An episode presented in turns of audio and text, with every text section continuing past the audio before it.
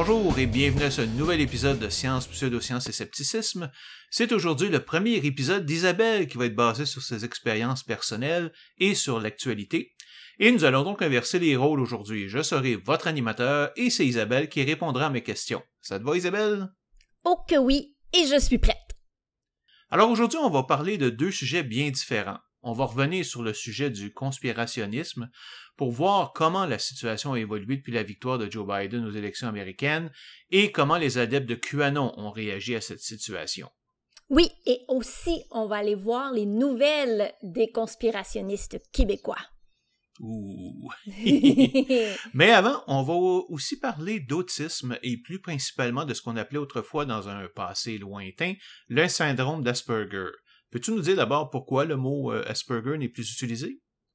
En fait, ça fait depuis 2013 qu'on n'utilise plus le terme syndrome d'Asperger et qu'on parle plutôt d'autisme de niveau 1. Je suis pas certaine de la raison exacte du changement, mais il y a peut-être un lien avec le fait que le médecin qui a découvert cette condition, l'Autrichien Hans Asperger, aurait eu des liens avec les nazis et il aurait envoyé au moins deux enfants handicapés dans une clinique où il savait pertinemment qu'ils allaient être torturés et euthanasiés. Il y a des chances que ça ait joué dans la balance. Ouais, un charmant bonhomme. Hans Asperger euh, est quelqu'un qui n'a pas eu beaucoup de succès de son vivant, même s'il a écrit plus de 300 publications sur une condition qu'il appelait la psychopathie autistique. Mais comme ses écrits étaient en allemand, ils ont disons que ça n'a pas aidé à le faire connaître ailleurs dans le monde. C'est juste en 1991 que ses écrits ont finalement été traduits en anglais. C'est toutefois en 1981 que Loma Wing, une psychiatre anglaise, propose la condition nommée syndrome d'Asperger pour remettre en question le modèle d'autisme que Leo Kanner, un psychiatre et médecin, avait proposé en 1943. Alors c'est vraiment en 1981 qu'on commence à utiliser le terme. Aujourd'hui, il y a encore beaucoup de gens qui utilisent le terme Asperger, quoique les gens qui ont cette condition vont plutôt choisir le mot Aspies, peut-être encore ici pour se dissocier du personnage de Hans Asperger. Il y a aussi le terme neurodivergent qui est de plus en plus utilisé. OK, mais pourquoi tu veux parler dans, le, dans ce podcast du syndrome d'Asperger ou de l'autisme de niveau 1? Ou juste, qu'est-ce qui t'intéresse là-dedans? Ben, c'est que, vois-tu, je pense être sous le spectre de l'autisme. J'ai toujours su que j'avais quelque chose de différent des autres sans jamais totalement mettre la main dessus, là. Et avant d'aller plus loin, j'aimerais juste euh, faire une petite mise au point. J'ai connu Isabelle en 2013 et elle est une de mes joueuses dans mes campagnes de jeux de rôle en plus d'être une grande amie. On a aussi fait plusieurs projets ensemble, dont des films, des radiothéâtres et bien sûr des podcasts comme celui-ci. C'est même elle qui m'a donné ma petite chatte Mimi. Petite Mimi d'amour, c'est la plus belle, la plus gentille de toutes les petites chattes. Oui. Sauf que, comme vous allez voir, j'ai fait des découvertes sur Isabelle pendant cet épisode qui expliquent certains comportements que j'avais déjà remarqués. Alors, euh, vous étonnez pas si je pose des questions qui sont assez précises sur certains points et même aussi assez directes. Pas de problème pour moi, hein. j'ai jamais eu de problème à parler de ma situation personnelle. Je dis toujours que je suis un livre ouvert. Oh mon dieu, ouais, euh, puis d'un bout à l'autre à part de ça. Hein. Alors, mais bon, très bien. Alors, euh, pour quelqu'un qui la connaît pour cinq minutes, ben, Isabelle, c'est la personne la plus positive au monde, qui est souriante, rieuse, de bonne humeur, encourageante et amicale. Elle est aussi très charismatique, authentique et aime la vie. Elle s'implique à fond dans ses projets, met tous les efforts qu'il faut, et est une leaduse qui adore se dévoiler aux autres. Alors ça m'a vraiment surpris lorsqu'elle m'a déclaré qu'elle pensait être une aspire, parce que, pour être honnête, ben, ça paraît simplement pas. Ça paraît pas beaucoup dans le moment présent, mais ça paraissait vraiment beaucoup dans mon enfance. D'ailleurs, c'est un diagnostic qui est beaucoup plus difficile à poser pour un adulte et encore plus difficile pour une femme. Euh, pourquoi? Ben parce que justement, avec le temps, ça paraît de moins en moins. Les aspices vont apprendre à faire comme les autres et à mimiquer des comportements que la majorité des gens ont. Puis euh, moi, je peux te dire spécifiquement le moment où j'ai appris à être chaleureuse, par exemple. J'ai toujours eu de la difficulté avec les contacts physiques et je donne même pas de bec à mes parents. Jamais je vais leur faire un câlin. ça a toujours été la torture pour moi de donner des becs à grand-maman, grand-papa, mon oncle, ma tante quand j'étais enfant. Ça l'est encore aujourd'hui. J'aime pas ça. Je suis pas bien là-dedans. Je te comprends un petit peu quand même. Jamais, j'ai jamais aimé ça beaucoup moins non plus. Mais bon, je le fais quand même. Mais quand j'avais 19 ans, euh, je me suis passionnée pour les personnificateurs féminins qu'on appelle aujourd'hui drag queen. C'est des hommes qui jouent sur scène un rôle de femme ou du moins un rôle féminin je vais te faire un petit historique, là. Avant, on parlait de drag queen lorsque quelqu'un jouait le rôle d'une femme caricaturale et on parlait de personnificateur féminin lorsque ben, le gars ressemblait vraiment à une femme, que tu pouvais t'y méprendre. Puis maintenant, ben, on dit juste drag queen pour tout ce qui est un homme qui joue un rôle de femme sur scène. Alors, euh, ben, en fait, je spécifie aussi qu'il y a des drag kings, c'est-à-dire des femmes qui vont jouer des rôles d'hommes. Mais pour en revenir à moi, euh, je me suis un peu liée d'amitié avec deux artistes qui faisaient des spectacles de, de de personnification féminine, Luc Darcy et Alexandre Rémy, ils sont vraiment super bons. J'avais fait une entrevue avec eux pour le journal étudiant, puis c'est comme ça que ça a commencé euh, notre amitié. Puis j'allais toujours voir leur spectacle, j'arrivais toujours à l'avance et j'étais souvent invitée dans les loges avant le show et même parfois après. Et c'est en les voyant interagir avec les gens que j'ai compris qu'être chaleureux, ça rend les autres heureux, ou du moins la majorité des gens heureux. Alors j'ai commencé à copier leur façon d'être jusqu'à temps que ça ait l'air naturel. Donc ça avait l'air naturel, mais ce n'était pas vraiment, si je comprends bien? Vraiment pas. puis euh, je dis ça avait l'air naturel, mais au début là, pas du tout. J'étais ben trop intense. C'était rendu que je faisais des câlins à mes amis avant de rentrer dans la classe au cégep. J'ai appris à doser avec le temps. Alors euh, c'est devenu un geste que je suis capable de faire naturellement, mais qui est totalement contre nature.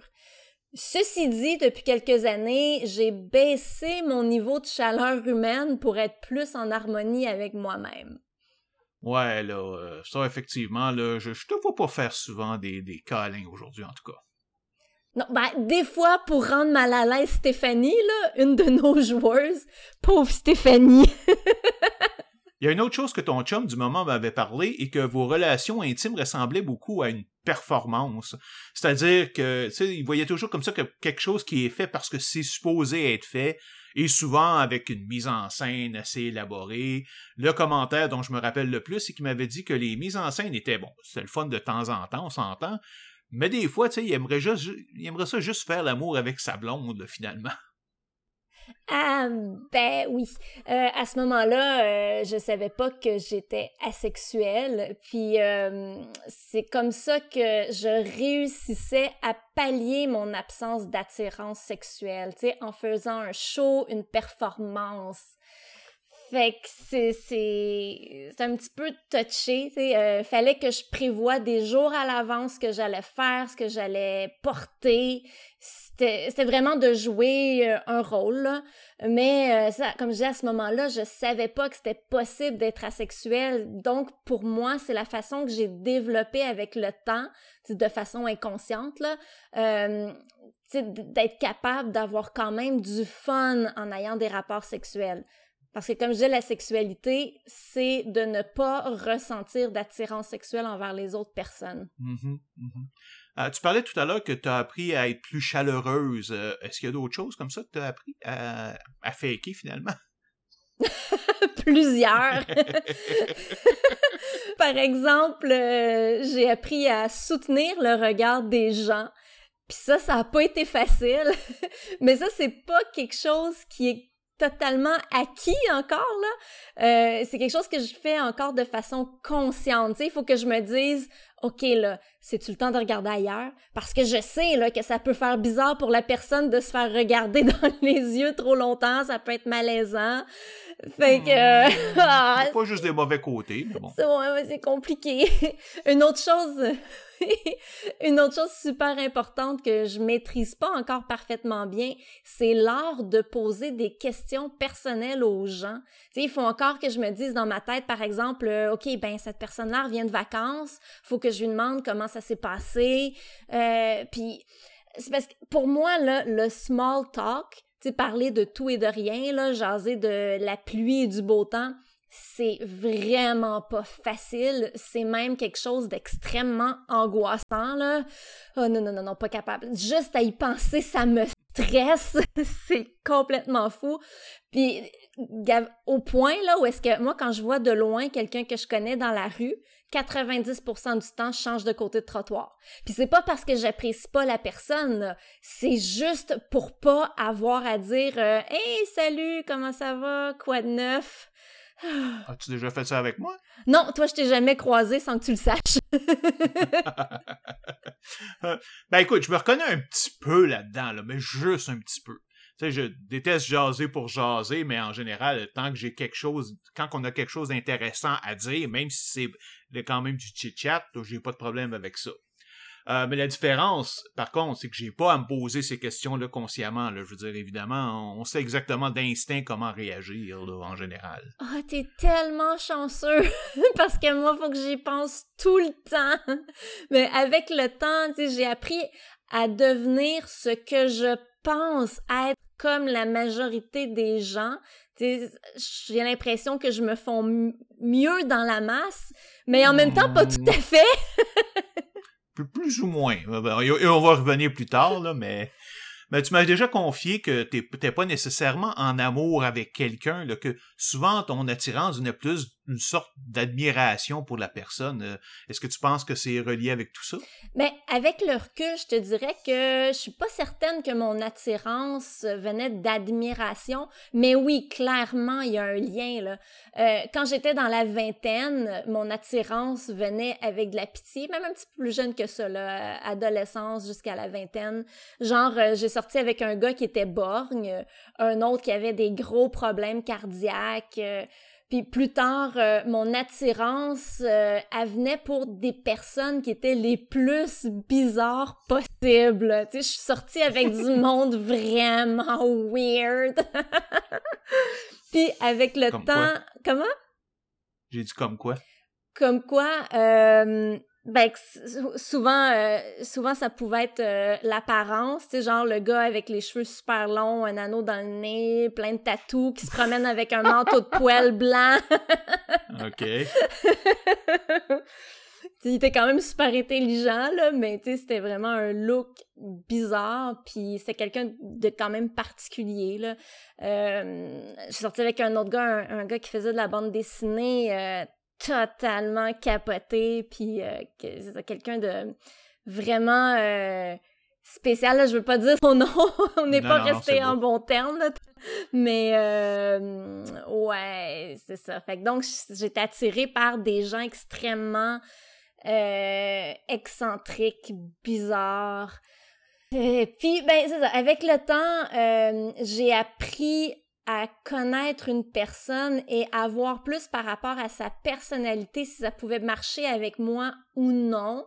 Donc quelque chose qui est plus mécanique pour éventuellement provoquer le sentiment amoureux. T'sais, côté émotionnel, j'ai pas une très grande variété d'émotions. Je peux être heureuse, je peux être heureuse, c'est l'émotion que j'ai 60% du temps.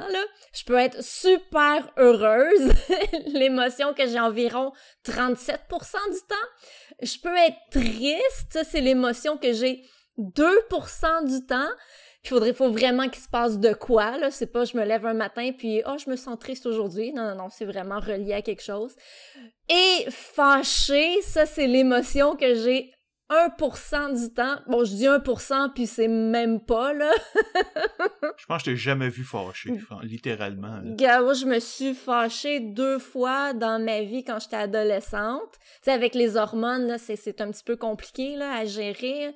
Euh, puis je me suis impatientée à quelques reprises avec... Euh, le, le, gars que je fréquentais euh, avant, là, qui était conspirationniste, là, lui, là, des fois, là, il était capable de, de, de, me faire perdre patience avec ses, ses idées de, d'un petit peu... Euh, je veux pas dire mon goal, là, je veux pas dire retardé non plus à ta minute, ses idées de non, fou. quand même. euh, euh, avec ses idées de fou, là, tu sais, qui est très à droite, puis qui est contre... Euh, euh, contre tout ce qui est comprend, pas... On comprend, je pense qu'on a tout compris, le, le genre. ok, ok, bon, voilà. Euh, donc, euh, c'est ça. Un, un, 1% fâché, mais même pas, là. Moi, je me lève le matin avec le gros sourire aux lèvres, puis je vais me coucher le gros sourire aux lèvres aussi. ouais, si vous avez calculé ça, là, ça fait 97% de bonne ou de très bonne humeur. Hein? Vous savez maintenant qu'est-ce que je veux dire quand je disais que Isabelle était la personne la plus positive que je connaisse. Euh, toujours avec un sourire et tout ça. Donc, euh, en même temps, tu disais au début que ça apparaissait beaucoup plus, beaucoup plus quand tu étais enfant, euh, que tu étais très différente, là, mais, tu peux-tu nous dire comment? Et là là! C'est clair que si ma mère m'avait emmené voir un psychologue quand j'étais enfant, j'aurais été diagnostiquée tout de suite, là. Il y a plusieurs points. Premièrement, je pleurais pas je pleurais jamais. Au début, quand ma mère me disait que j'étais le meilleur bébé au monde parce que je pleurais pas puis que je souriais tout le temps, je pensais pas que c'était littéralement que je pleurais jamais. Je pensais que c'était une exagération. Je pensais qu'elle voulait dire que je pleurais pas souvent ou pas pour rien. Mais non, non, non, non, non! J'ai posé des questions dernièrement, puis elle m'a confirmé que je n'ai jamais pleuré. Puis ensuite, ben, je passais mes journées toute seule dans ma chambre, sans faire un bruit, elle a trouvé ça super parce qu'elle pouvait faire ce qu'elle voulait, je l'achalais jamais. Ouais, ben, c'est quand même un gros drapeau rouge là, que ta mère a un petit peu manqué quand même. Hein. Ben, mais hein, mon activité préférée quand j'avais deux ans, c'était de suivre les mots des livres avec mes doigts, avec mon doigt. Aussi, ben, quand j'ai commencé à parler, j'avais mon langage à moi, un langage que j'avais inventé.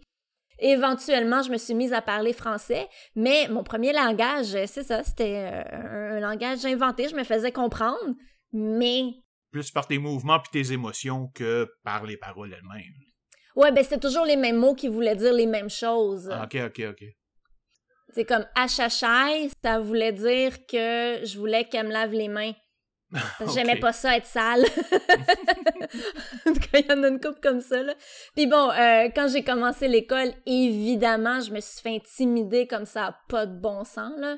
Euh, je me souviens m'être fait donner un coup de poing dans le ventre quand j'étais en première année et je ne l'ai jamais dit à personne. Puis je me suis fait intimider jusqu'à la fin du secondaire.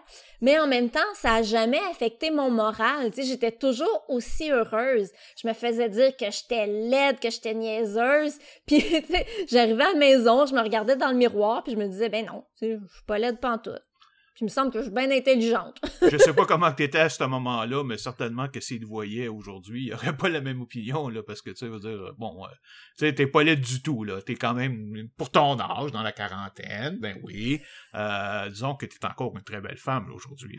Et il y a plein de monde qui le note euh, de façon euh, évidente. Chut! Il faut pas dire mon âge! non, non, non! Mais non, non, non. Non, non, non, c'est une blague. Même que j'aime ça dire mon âge parce que, même que j'aime ça dire mon âge parce que j'ai l'air plus jeune. Alors ça surprend toujours les gens. C'est très drôle. Un autre truc aussi, euh, en classe, j'ai jamais été capable de lever ma main pour poser une question. Puis ça, jusqu'à l'université, là. Puis pourtant, je suis pas quelqu'un de gêné du tout. Ah, vraiment pas, non. Euh, pas même par la nudité, tu sais. Ah ben non. Puis euh, ça c'est parce que pour moi, il euh, n'y a pas de lien entre la nudité et la sexualité. Maintenant, je sais que pour la grande majorité des gens, il y a un lien direct entre nudité et sexualité. Là, j'ai appris avec le temps. Mais pour moi, la nudité, euh, ça a quelque chose d'artistique. J'adore la photo de nu artistique. Je trouve ça d'une grande beauté. Euh, mais donc, euh, c'est ça, c'est pas la gêne qui est un problème, c'est vraiment l'aspect social. J'ai jamais été capable de me mélanger aux autres de façon naturelle et confortable. C'est comme si euh, je comprenais pas les autres êtres humains. Puis ça, ben, ça a jamais changé. Encore aujourd'hui, je trouve tellement le monde bizarre, là. Je me souviens d'une fois où mes parents et moi, on a été visiter euh, un collègue de travail de mon père. Euh, je devais avoir... Euh, je devais avoir 7 ou 8 ans. Puis son collègue avait une fille de mon âge. Puis je me souviens avoir été très, très fascinée par elle parce qu'elle avait des beaux cheveux longs noirs. Puis j'aimais ça, moi, les beaux cheveux longs noirs quand j'étais petite, je sais pas pourquoi. Bon, elle m'a demandé si je voulais jouer au Barbie. Puis euh, ben, j'ai dit oui, puis j'étais contente, elle sort ses poupées. Puis là, elle se met à les habiller pour le bal, pour aller, pour aller danser avec Ken. Quoi? Qu'est-ce que c'est ça? Moi, quand je jouais avec mes Barbie, là, c'était pas ça. Moi, c'était plus du genre, Barbie, elle se fait kidnapper par Ken, elle se fait torturer, ses amis de filles s'entraînent, puis là, ils partent à sa recherche, puis là, ils vont casser la gueule à Ken, tu sais. je te reconnais un petit peu là-dedans, mais bon. mais fait que moi, je comprends absolument pas son jeu. Je trouve ça d'une platitude épouvantable. Non, mais il me semble que ça prend un minimum de violence pour avoir du fun, non? ben ouais, évidemment. Ouais, là, parce qu'en fait, Isabelle, malgré son côté très chaleureux, là, aime beaucoup la violence, là, même aujourd'hui. T'as fait plusieurs films d'horreur de série Z, entre autres, pour Trauma même. Ah, ben ça oui, j'ai toujours aimé l'horreur. Quand j'avais entre 3 euh, et 6 ans, ma mère me racontait des histoires d'horreur avant d'aller me coucher. Là, c'est moi qui demandais, là, pas elle qui insistait pour me raconter des histoires d'épouvante, là. non, non, non, c'est moi qui demandais. Elle, elle lisait toujours des livres d'horreur, tu sais, Stephen King, Dean Koontz, puis compagnie. Puis elle me faisait les résumés de ses lectures du jour. Puis j'aimais ça, j'ai jamais arrêté de triper sur l'horreur. Je pense que mon goût pour l'horreur vient du fait que j'ai toujours eu une fascination pour la peur. C'est une émotion que j'aimerais vivre en regardant des films, mais ça fonctionne pas. C'est bon, des fois je ressens un certain stress, mais c'est rare. Ceci dit, je garde espoir qu'un jour un film va me faire peur. Puis pour ce qui est de faire du cinéma de série Z en tant qu'actrice et parfois réalisatrice, ben c'est pour le plaisir de jouer un personnage, mais aussi pour le plaisir de créer des émotions chez les autres personnes. Des émotions que pourtant tu ressens pas toi-même, c'est quand même intéressant. Ouais. Ben moi j'ai toujours voulu apporter du bonheur autour de moi, Bon, malgré mon problème au niveau social, là, je veux quand même que les gens soient heureux. Tu sais, je me fous pas des gens, je veux leur apporter quelque chose de positif, mais j'aime ça le faire par l'art plutôt qu'en relation d'amitié traditionnelle, disons là. Mm-hmm. Puis euh, parlant d'émotions que je ne ressens pas, comme je suis pas capable de connecter sur les émotions des personnages d'un film, ça me prend quelque chose de plus intense pour apprécier un film. J'ai une anecdote délicieuse que je t'ai sûrement déjà racontée. Euh, c'est arrivé il y a peut-être euh, huit ans. Je suis au festival de films Fantasia. Je vais voir le film A Serbian Film. Je suis toute seule. Ouais je, ouais, je me souviens, tu me l'avais fait voir par la suite. Ah ouais. Je suis toute seule, mais la salle est pleine. Le film est hallucinant, l'histoire d'un ex-porn star marié et père d'un enfant d'environ 7 ans qui se fait offrir un contrat pour un film 3X tellement bien payé qu'il accepte. Puis là, ben, il est drogué, il revient à la maison, il sait pas ce qui s'est passé, sa femme et son. Euh, sa femme et son enfant sont disparus. Et là, il essaie de refaire son trajet pour comprendre ce qui s'est passé et retrouver sa famille. Puis c'est vraiment hardcore, extrêmement graphique. Le film suggère entre autres le viol et le meurtre d'un nouveau-né. Bon, tu vois pas totalement ce qui se passe, mais tu le comprends. Puis là, ben, je vous vendrai pas le punch, mais OK, la pire chose que vous pouvez vous imaginer qu'il a pu faire, ben c'est ça. Alors moi, je jubile pendant le film, je trouve ça extraordinaire qu'un cinéaste ait été si loin. Je suis remplie de joie. Le film se termine, je suis super heureuse, j'ai le gros sourire aux lèvres. Je me lève, je me retourne tout le monde est blanc, tout le monde est blême, sont en état de choc. Puis une de mes amies de l'époque qui était voir le film, elle m'a dit que ça lui avait pris des semaines avant de s'en remettre. tu sais, pour moi, c'est un feel-good movie. Puis pour la majorité du monde, c'est un film qui les torture pendant des jours. arrête ça, là, tu vas passer pour une psychopathe. Ben, mon expérience avec ce film-là, c'est ça, j'avais été le voir avec toi.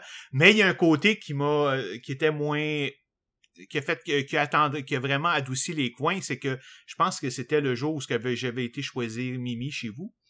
Fait que ça ah! passait mieux. Mais oui, je l'ai vu. Bon, écoute, non, moi, je suis pas du genre qui, euh, qui va faire des cauchemars ou toutes ces affaires-là. Fait que ça m'avait pas. Je dire que je n'avais entendu parler.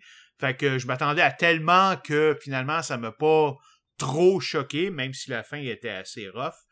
Mais euh, je voyais pas, disons, je voyais simplement pas l'intérêt d'aller aussi loin. Là. Pour moi, c'était juste inutile.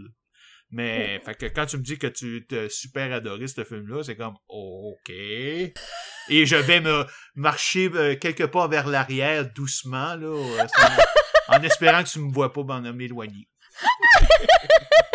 non, mais c'est ça, c'est justement pour les gens comme moi que ça en prend des films comme ça.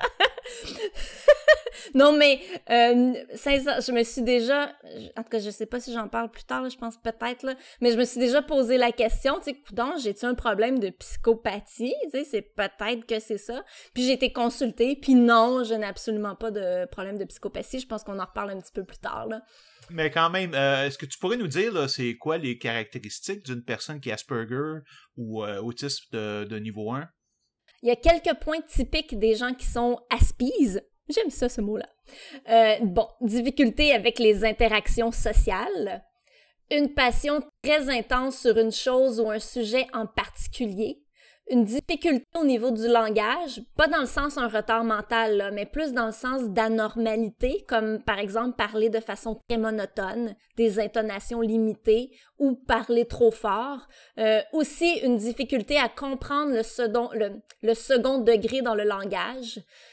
Aussi, une difficulté au niveau moteur et des perceptions sensorielles. Les aspices vont souvent être maladroits, se cogner partout, puis ils vont avoir de la difficulté à comprendre les émotions des autres. Ils n'ont pas d'empathie.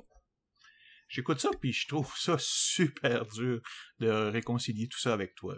En particulier tes relations sociales. On joue depuis des années à des jeux de rôle en groupe. Là, j'ai jamais remarqué ça. Es toujours quelqu'un qui qui, qui, s'intègre, qui va l'avant, qui joue son personnage avec euh, passion et tout ça. Fait que c'est vraiment bizarre d'entendre ça pour moi. Ben, c'est ça. Je joue un personnage, on joue. Euh, le social, c'est un gros problème pour moi. Euh, j'ai beaucoup de difficultés à avoir des amis parce que c'est difficile pour moi de faire des sorties entre amis. Si c'est une personne à la fois, c'est correct. Si c'est un groupe de personnes, c'est ma mort. Les soupers entre amis, par exemple, je trouve ça extrêmement difficile. Ça m'épuise. Ben, je suis souvent, je suis souvent venue à tes soupers du temps des fêtes mais ça a jamais été très facile pour moi. Puis tu remarqueras que j'ai jamais veillé bien, bien tard. Euh, moi, moi, j'ai toujours dit, l'idéal, si on m'invite à souper, j'arrive cinq minutes avant de manger puis je pars avant le dessert. ouais, ben là, ça fait pas grande conversation, là, quand même. C'est ça l'idée. ouais, je sais. C'est ce que je comprends, justement. Enfin. En fait, je me souviens même d'un souper où tu m'avais dit que tu voulais pas venir car tu étais malade. Sauf qu'après, on a découvert que tu étais plutôt allé chez quelqu'un d'autre. Là. Euh, je dois avouer que sur le coup, ça m'avait un petit peu choqué d'apprendre ça. Mais si j'ai dit que je filais pas bien, c'est parce que je filais pas bien, ça c'est sûr. On s'entend que j'ai pas été faire le party ailleurs à... c'est clair, là. À ce moment... Non, c'est ça. Mais euh, à ce moment-là, j'avais comme deux vies séparées. Euh, c'est un petit peu compliqué, là. ouais, c'est ça. Et je dois dire aussi que concernant la jeune adolescente que tu allais voir à ce moment-là, disons qu'on trouvait que tu passais beaucoup trop de temps avec elle. On se demandait, là, tu sais, c'était quoi le rapport? Pourquoi tu allais passer avec euh, du temps avec une ado de quoi, de 12, 13, 14 ans? Mm. Est-ce que c'était lié à ta condition? C'est totalement lié à ça. Et je vais t'en parler plus longuement lorsqu'on va élaborer le point des passions. Euh, pour revenir à l'aspect social, euh, si je vois des gens dans un but précis qui est autre que discuter de tout et de rien, là c'est autre chose. C'est comme quand on joue, Ben, je suis avec un groupe, oui, j'interagis dans le groupe, mais en participant au jeu. Tu on n'est pas ensemble pour juste jaser, on est ensemble pour jouer. Ça, c'est correct, ça, ça marche, là, je suis bien, j'aime ça. Mm-hmm. C'est quand même un petit peu bizarre de dire que de t'entendre dire que tu as des problèmes à te faire des amis, euh, alors que tout le monde veut être ton ami finalement. Euh, je sais que tu te faisais aborder de temps en temps par de parfaits inconnus sans raison apparente, tu sais, le, genre de choses qui, qui arrivent à personne d'autre que toi. Eh ben, depuis la pandémie, ça, ça m'arrive moins. ben là, évidemment, là, quand même. c'est super bon pour moi. Euh, ben, en fait, euh, j'ai pas de difficulté à me faire des amis, mais j'ai de la difficulté à avoir des amis, tu sais, nuance. Euh, je t'explique. Ouais, merci, s'il vous plaît, ouais. Oui, c'est pas clair. J'aime ça faire différents projets dans la vie, puis je vais souvent avoir besoin de gens pour les réaliser. Euh, donc, dans un contexte où, où je travaille sur un projet avec des gens, euh, c'est la même chose pour moi que de jouer à des jeux de rôle avec un groupe de personnes. Il n'y a pas de problème. Puis oui, il y a une relation d'amitié qui s'établit dans ce contexte-là c'est quand que ça sort du contexte que c'est plus difficile. Euh, en 2008, par exemple, j'ai écrit puis j'ai monté une pièce de théâtre avec pas loin de 20 acteurs. On faisait des répétitions à toutes les semaines. Puis ça aussi, c'était correct parce qu'on travaillait ensemble dans un but précis. Par contre, après les pratiques, c'est très rare que je me joignais au groupe pour aller prendre un verre ou aller manger. Là. Bon, d'ailleurs, je bois pas d'alcool. J'ai déjà essayé quand j'étais ado pour faire comme les autres, mais j'ai jamais aimé ni le goût ni l'effet, alors euh, j'ai vite arrêté ça. Et en fait, on partage ce point, là, d'ailleurs. Au travail, je respecte mes collègues, mais j'ai aucune envie d'aller dans des 5 à 7 ou dans des sorties avec eux, même pour les parties de Noël. Sauf que pour moi, c'est justement parce que ce sont pas des amis et qu'on n'a pas grand-chose en commun. Par contre, je vais adorer passer des soirées avec mes amis, là, tu sais. Mais en même temps, tu es en train de me dire qu'on ne serait pas devenus amis si c'était pas des jeux de rôle et de nos projets communs, finalement? Ben, si on s'était rencontrés dans un contexte autre, je vois pas comment on aurait pu devenir des amis, là. Merci, c'est le fun. ben non, mais... ça me fait penser... Euh, tu te souviens du photographe avec qui je faisais plein, plein, plein de projets il y a environ cinq ans? Mm-hmm, oui. Ben, lui, pendant des années, il a essayé de devenir mon ami, là. Il m'invitait tout le temps à ses parties, à aller souper avec ses amis, à aller prendre un verre. J'ai toujours refusé. Et mhm. pendant trois ans, même quatre ans, j'ai refusé jusqu'au jour où il me dit qu'il a besoin d'une modèle pour se pratiquer en photoportrait. À partir de ce moment-là, on est devenus inséparables pendant un bon bout de temps, jusqu'à temps, bon, qu'il y ait des sentiments plus qu'amicaux qui apparaissent puis que ça fasse chérir toute la patente, là. Je peux te garantir une chose, c'est que ces sentiments-là étaient là depuis le début. Je peux te le garantir, ça. Et justement, là, à ce sujet, je me souviens parfaitement que tu me parlais de certaines activités que tu faisais avec ce gars-là, alors que tu avais un chum. Puis pour moi, c'était tellement évident qu'il voulait être avec toi, mais tu semblais pas t'en rendre compte, tu sais. Et boy, moi je vois absolument pas quand quelqu'un s'intéresse à moi. Si la personne me dit pas clairement je suis intéressée à avoir une relation amoureuse avec toi, j'allume pas du tout je suis pas capable de bien détecter les émotions des autres, alors c'est extrêmement difficile pour moi de voir un intérêt amoureux. Euh, je me souviens d'un gars, un russe, qui m'a invité à aller au cinéma. Euh, Puis c'est vraiment quand il est arrivé avec une rose que j'ai compris qu'il avait une intention plus qu'amicale en m'invitant au cinéma. Mais bon, il y a des gens qui diraient que je suis naïve, mais euh, en fait, c'est plus que je suis pas capable de détecter les émotions chez les autres et leurs intentions. Ben, justement, là, après toutes ces années, je dois t'avouer quelque chose. Oh non, pas toi avec. ben non, ben non. je, dis pas que j'ai jamais été intéressé, là, parce que je pense sincèrement que c'est presque impossible de te connaître et de pas tomber un petit peu sous ton charme parce que justement tu es tellement chaleureuse, tu souris tellement, puis justement tu tu acceptes de, faire des choses qui pour nous autres semblent être si elle accepte, de faire ça avec moi, c'est parce qu'elle est intéressée alors que pour toi tu le fais purement par euh, par amitié finalement. Fait que euh, mais heureusement, j'ai je pense j'ai compris ça assez vite. Alors, ça a pu revenir comme une relation vraiment amitié, là. Euh, donc, on a évité tous ces problèmes-là. J'ai vraiment zéro conscience de ça, là. C'est terrible. mais bon, mais bon, c'est pas grave, c'est pas grave. Comme je te dis, on a toujours du fun ensemble, c'est ça qui est intéressant. Oui. Bon, euh, mais revenons aux autres caractéristiques des aspies. Euh, Est-ce que tu les as aussi? Ben, pas mal, oui. Euh, moi, j'ai toujours marché par passion. Euh, sans vraiment m'en rendre compte, là. Euh, que ce soit par passion pour un sujet ou pour une personne, ça fait pas longtemps que j'ai compris que c'est ce que je faisais. Mais maintenant que j'ai compris, j'arrive à bien dealer avec ça et à faire de la place dans ma vie pour plus qu'une chose. T'sais, quand j'étais petite, euh, j'avais une passion pour She-Ra. Je manquais pas une émission, j'avais toutes les figurines. À l'adolescence, ça a été Alice Cooper. J'avais tous les posters que je pouvais trouver, tous ses albums. Je connaissais toutes ses chansons, ses spectacles. Plus tard, ça a été les Spice Girls. J'ai tout lu à leur sujet. Je collectionnais les DVD, les poupées, les bonbons, même les boîtes dans lesquelles les bonbons étaient vendus dans les dépanneurs. C'est vraiment intense. C'est comme s'il n'y a plus rien d'autre que ça qui a de l'importance. Puis c'est des passions qui sont toujours éphémères. À un moment donné, je fais le tour, puis ben je finis par me débarrasser de ma collection.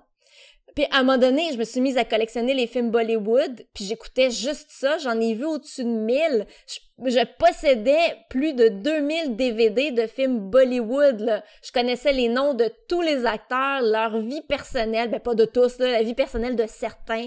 Euh, J'avais même commencé à apprendre la, la langue pour pouvoir mieux apprécier les films. Ouais, ben là, c'est plus une passion, ça. C'est rendu une obsession. Hein.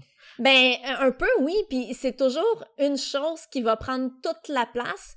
Puis des fois, ça va être une personne. Tu sais, comme le, dans le cas de mon amie adolescente dont tu parlais tantôt. Ben, c'était ça, tu sais. Ça a été elle qui a été comme ma passion pendant un bout de temps mais pas, il y a rien de, je, veux spécifier, là, il y a rien de, de romantique, sexuel, tu sais. Non, pas de ta part, ça, c'est certain. Non, c'est ça. Puis d'autres fois, ça va être une activité. Tu sais, je, je, vais me mettre à triper, à jouer au badminton, puis là, j'ai juste hâte à faire ça, tu sais. oui, je me rappelle de ça, là aussi. Ben oui, ou bien, euh, ça, faire du cinéma, à un moment donné, j'ai pendant peut-être trois ans, à, à, toutes les semaines, là, j'avais un projet de film, de court-métrage, de long-métrage, je voyageais Même pour faire des moi? films. Oui, ben oui, c'est ça. Euh, puis, ben, aussitôt que quelque chose d'autre arrive, ça remplace l'ancienne passion. Euh, des fois, ça peut durer quelques mois, quelques années. Euh, mais il euh, y a des passions aussi qui reviennent. En fait, tu me fais, quand tu me dis ça, tu me fais penser à un ancien ami que j'avais dans le temps du cégep. C'était du moment, lui, qui aimait un artiste, il se mettait à tout acheter de l'artiste. Allant jusqu'au 45 taux bootleg à 350 pièces évidemment il, sa famille avait beaucoup d'argent ou un CD single importé du Japon puis un jour, ben, il était tanné, puis il délaissait tout ça, puis il passait simplement au prochain artiste où le cycle se répétait à chaque fois. Oui, ben je comprends un peu ça, là. Puis, euh, ben, comme je te disais, tu vois, pour moi, euh, des fois, les passions, ils reviennent. Comme le cinéma Bollywood. J'ai eu cette passion-là en deux vagues, à quelques années d'écart. Mais maintenant que je comprends comment je suis, je suis arrivée à être capable de mieux contrôler ces, ces espèces de passion-là. Puis je suis capable maintenant d'en avoir plus qu'une en même temps. Là. Je suis capable d'avoir un chum, de triper sur les Legos, euh, sur les Legos du jeu Minecraft en particulier, là, euh, d'animer le podcast avec toi, de faire ma chronique sur le paranormal à la radio, puis tout ça, de le faire avec autant de plaisir. Puis c'est comme de comprendre ce que, que, que c'est ce qui se passait chez moi. Ça m'a permis de contrôler cet aspect-là de moi. Et ça, même t'as même pas mentionné le fait des, des jeux de rôle qu'on joue ensemble. Oui, les jeux de rôle aussi, absolument. Oh, oui, ça en fait partie. Ouais. Mm -hmm. Mais ça, là, ça date d'avant notre rencontre quand même, parce que si je me rappelle bien, tout ce temps que je t'ai connu, tu sais, tu faisais toujours plusieurs choses simultanément. Justement, on jouait, on avait des, des on faisait des films ensemble, du radio-théâtre, des choses comme ça. Ouais, ben il y a des choses que je faisais quand même sans avoir une super grande passion, mais c'était peut-être un peu comme en souvenir d'une ancienne passion. okay, okay. Tu sais, la petite flamme qui, qui se réveille, là, qui revient. Et, mais par contre, si je reviens aux choses, euh, aux, aux, caractéristiques des aspies, euh, t'as pas de difficulté au niveau du langage, là, quand même? Ben, bon, des fois, je parle trop fort sans m'en rendre compte, là, c'est bizarre. Ouais, ouais, euh, mais aussi, je... Surtout mais venant aussi... de moi, là. Euh, mais aussi, euh, je suis l'inverse de monotone. Je suis juste trop expressive. Mm, ouais, ok, ça c'est vrai. J'en prends pour témoin ma bouffe. Là. Tu sais, je me débrouille quand même pas trop mal, mais à t'entendre parler des fois, je suis le meilleur cuisinier au monde. Euh, non, là, quand même. Faut pas ambitionner. Peut-être sauf pour ma soupe wonton, la maison, mais bon. Enfin. En fait, ce qui, ce qui arrive, c'est que si on veut avoir une vraie critique de quelque chose qu'on a fait, on peut pas te le demander, car pour toi, il y a juste pas bon ou excellent comme choix. oui, c'est pas faux, mais ta soupe wonton, elle est extraordinaire. Tu t'ouvres un resto puis tu fais fortune, c'est clair. Puis effectivement, je suis pas la bonne personne à qui demander une critique. Mais côté euh, monotonie de la voix, euh, quand j'étais adolescente, euh, puis même enfant, ma voix était beaucoup plus monotone. C'est quelque chose que j'ai appris avec le temps aussi, là, à être expressive, là, et ouais, ça, ça, fait partie de mes apprentissages. mais moi, mon problème, c'est beaucoup plus au niveau de la compréhension du deuxième degré souvent je suis pas sûre de ce que les gens veulent dire. Puis mon boss euh, à ma job, il est terrible pour ça. Il est totalement pince sans rire. Fait que des fois, il me dit des affaires super sérieuses du genre euh, Peux-tu me montrer à ouvrir un ordinateur?